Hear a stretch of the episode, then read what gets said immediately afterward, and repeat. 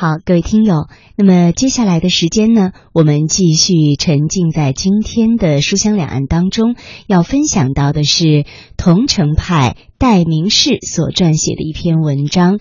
我们听到的是铁城的播讲，现在我们就来分享这篇《鸟说》。我国清朝的时候啊，有一个文学流派，名叫桐城派，它和清王朝整个朝代相始终，前后绵延二百多年。是清代最大的一个散文流派。桐城派之所以用桐城命名，是因为它的创始人戴名士、方苞、刘大奎、姚鼐等都是安徽省桐城县人。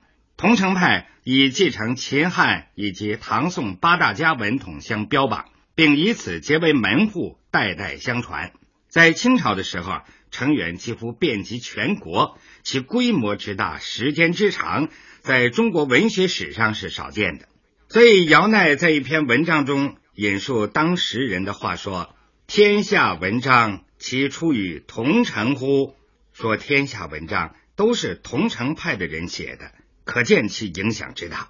我们今天介绍的这篇散文《鸟说》，就是桐城派的创始人之一戴名士写的。通过这篇散文，我们可以大略了解到。桐城派散文的写作风格。戴名士，字田友，号南山，别号幽安。死后世称他为宋钱虚先生。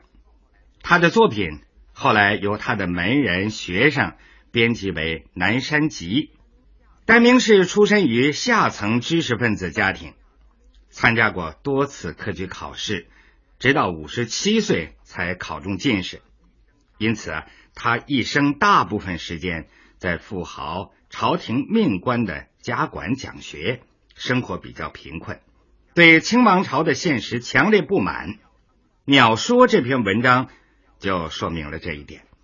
他以小鸟的悲惨遭遇，揭露了当时社会的黑暗。下面我们就来介绍这篇文章。于读书之事，其旁有桂一株焉。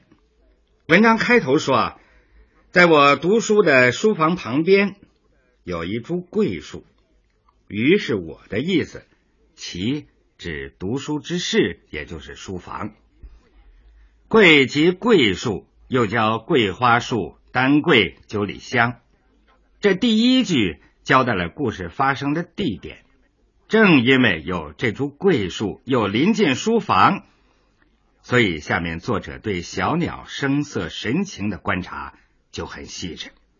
写文章只能写自己熟悉的东西，这是必须遵循的一个原则。桂枝上，日有生关关然者。桂花树上，天天可以听到关关的叫声。关关是两只鸟和鸣发出来的声音。日是每日每天的意思。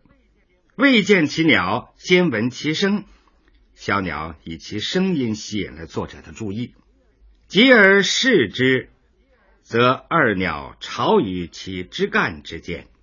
作者顺着声音走进去看，发现有两只小鸟在桂树的树杈上筑了一个巢，即是走近、临近的意思。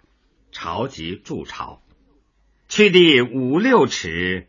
人手能及之，鸟巢离地面只有五六尺高，人手就能触摸得到。去在这里解释为距离较为恰当，及就是达到了。小鸟住的巢离地面很近，作者因而能仔细观察它，这也为后面讲到的小鸟遭人残杀埋下了伏笔。巢大如盏。鸟巢，只有灯盏一般大。古时候没有电灯，也没有现在那种带灯罩的煤油灯，只好用一种浅碗盛上油，插一根灯芯，点燃以后用它来照明。这种盛油的碗就叫盏，精密顽固，细草盘结而成。鸟巢，精致细密，完好牢固。它是小鸟用细小的草回旋缠绕在一起编辑而成的。从“精密顽固”四个字里，我们可以看出小鸟的聪明和勤劳，它们用自己辛勤的劳动，在桂树上建立了一个漂亮舒适的家。这是作者对小鸟产生好感的第一个层次的描写。鸟雌一雄一，小不能迎居。鸟巢里啊，有一雌一雄两只鸟，鸟很小，还没有我们的手一捧那么大。迎也就是满的意思了，居即双手合拢来捧物。色明洁，娟角可爱。小鸟的毛色洁白明亮，美丽可爱。娟角。也就是美丽明洁的意思。不知其何鸟也，不知道这种鸟叫什么名字。不知鸟叫什么名字并不要紧，因为看着它羽毛洁白、娇小可爱的样子，就让人打心眼里喜欢了。不知名又有什么关系呢？这是作者喜欢小鸟的第二个层次的描写。这里我们可以体会到桐城派散文的写作风格。简洁明快，仅用三言两语就把小鸟的形象描绘的栩栩如生。接下来再写了关关悦耳的鸟鸣、精密顽固的鸟巢和小鸟明洁娟角的形体之后啊，转到对抚养幼鸟的描写。雏且出矣，幼鸟已经孵化出壳了。雏即刚孵出的小鸟。雌者复翼之，雄者王取食。雌鸟在鸟巢里照料保护，雄鸟外出寻找食物。复翼即用羽翼覆盖，这里引申为看护的意思。作为动物的天性，雄雌二鸟的爱子之情，文章仅用两句话就跃然纸上。这是作者的高明之处了。每得食，则栖于屋上，不及下。雄鸟在每次觅到食物之后，总是先在屋顶上停住，不马上飞到鸟巢里。作者观察的细致在这里再次体现出来，连雄鸟觅食的某些特性细节，他都注意到了。那么，雄鸟。寻觅到食物以后，为什么不立即飞回鸟巢给幼鸟喂食，而要停在屋顶上不下来呢？这是因为雄鸟要观察下面鸟巢里是否有危险，只有当平安无事的时候，它才进巢。如果有险情，贸然入巢，那不等于是自投罗网吗？小鸟如此精明谨慎，这是赢得作者喜爱的。第三个层次描写，下面进一步写作者的爱鸟之心。主人系以手撼其巢，则下看而鸣。作者用手摇动桂树，鸟巢跟着摇晃起来，雄鸟就看着下面鸟巢鸣叫起来。主人即指作者，戏就是开玩笑逗小鸟玩儿。表现了作者对小鸟的喜爱之情。撼就是摇摇动的意思，看是从高往低，或者从上往下看。小汉之小鸣，大汉之即大鸣。如果摇树用的力小一些，鸟的鸣叫声就小一些；如果用力大一些，鸟就高声鸣叫。手下鸣乃已。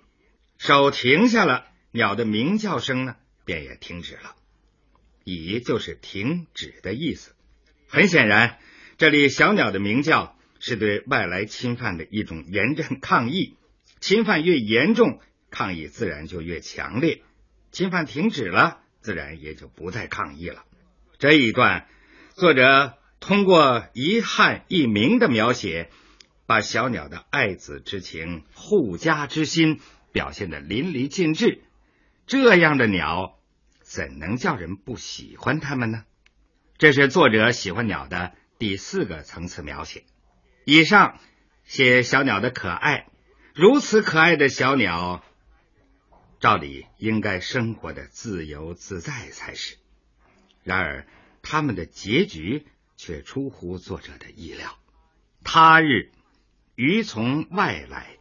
过了几天，我从外面回来，见巢坠于地，看见鸟巢掉在地上，坠即落掉下来的意思。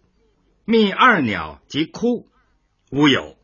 寻找雌雄二鸟及他们的幼鸟都不见了。觅即寻觅寻找，哭原意是鸟卵的意思，这里指幼鸟。问之，则某是童奴取已去。经过询问呢，方知是某人的家童把他们拿走了。童是古时候赋予人家雇佣的未成年的仆人。这一段横生突变。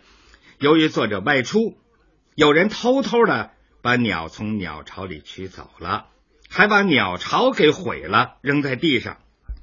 曾给作者增添多少生活情趣？曾和作者相伴共居的小鸟就这样被扼杀了。最后，作者针对小鸟的不幸结局发出深沉的感叹：“嗟乎！唉，嗟乎是叹词。”表示伤感或惋惜，以此鸟之羽毛洁而音名好也，昔不深山之士而茂林之栖。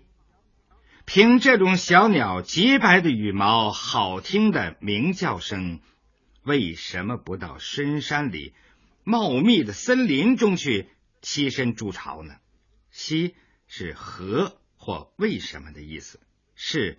即去往，栖即栖身居住，乃脱身非所，见辱于人奴以死。小鸟实在是生活在不应该待的地方，才被某人的家童欺凌而死的呀。见辱即被侮辱、被欺凌，已是儿的意思。那么这对小鸟。为什么脱身飞索呢？作者认为，彼其以世路为甚宽也哉？他们岂不是把世路看得太宽了吗？比代指小鸟，其是难道的意思。以什么什么为，在古文里是把什么什么看作认为什么什么是的意思。这最后一段，作者以简洁的议论借小鸟的悲惨遭遇，说明世路的凶险、社会的黑暗，与深意于文字之外，颇能发人深思。从这篇散文，我们不难看出桐城派文章的某些特点。桐城派散文一般都是短小精悍、要言不凡，很少有超过千字的。像我们今天介绍的这篇《鸟说》，就仅有二百五十二个字，并且桐城派文章大都有行文畅达、结构严谨、清新自然、言简意明的特点，这在《鸟说》中也得到了体现。本文是一篇寓言式的文章，它以小鸟的命运告诉我们这样一个道理：一个人。在选择什么样的地方安身立命的问题上，不能不慎。如果脱身非所，最终免不了要像弱小无助的小鸟一样惨遭不幸。最后，让我们把全文朗读一遍：与读书之士，其旁有桂一株焉。桂之上日有生关关然者，及而视之。则二鸟巢于其枝干之间，去地五六尺，人手能及之。巢大如盏，精密顽固，细草盘结而成。鸟雌一雄一，小不能盈居。色明洁，娟角可爱，不知其何鸟也。雏且出矣。此者复异之，雄者往取食，每得食，则息于屋上不及下。主人系以手汉其朝，则下看而明；小汉之小明，大汉之即大明。手下明乃已。他日，余从外来，见巢坠于地，觅二鸟即哭，无有。问之，则某是童奴取已去。嗟乎！以此鸟之羽毛洁而音鸣好也，昔不深山之士而茂林之期，乃脱身非所。见汝于人奴已死，必其以世禄为甚宽也哉！听众朋友，刚才向您介绍的是清代作家戴名士的一篇文章《鸟说》，是由铁成播送的。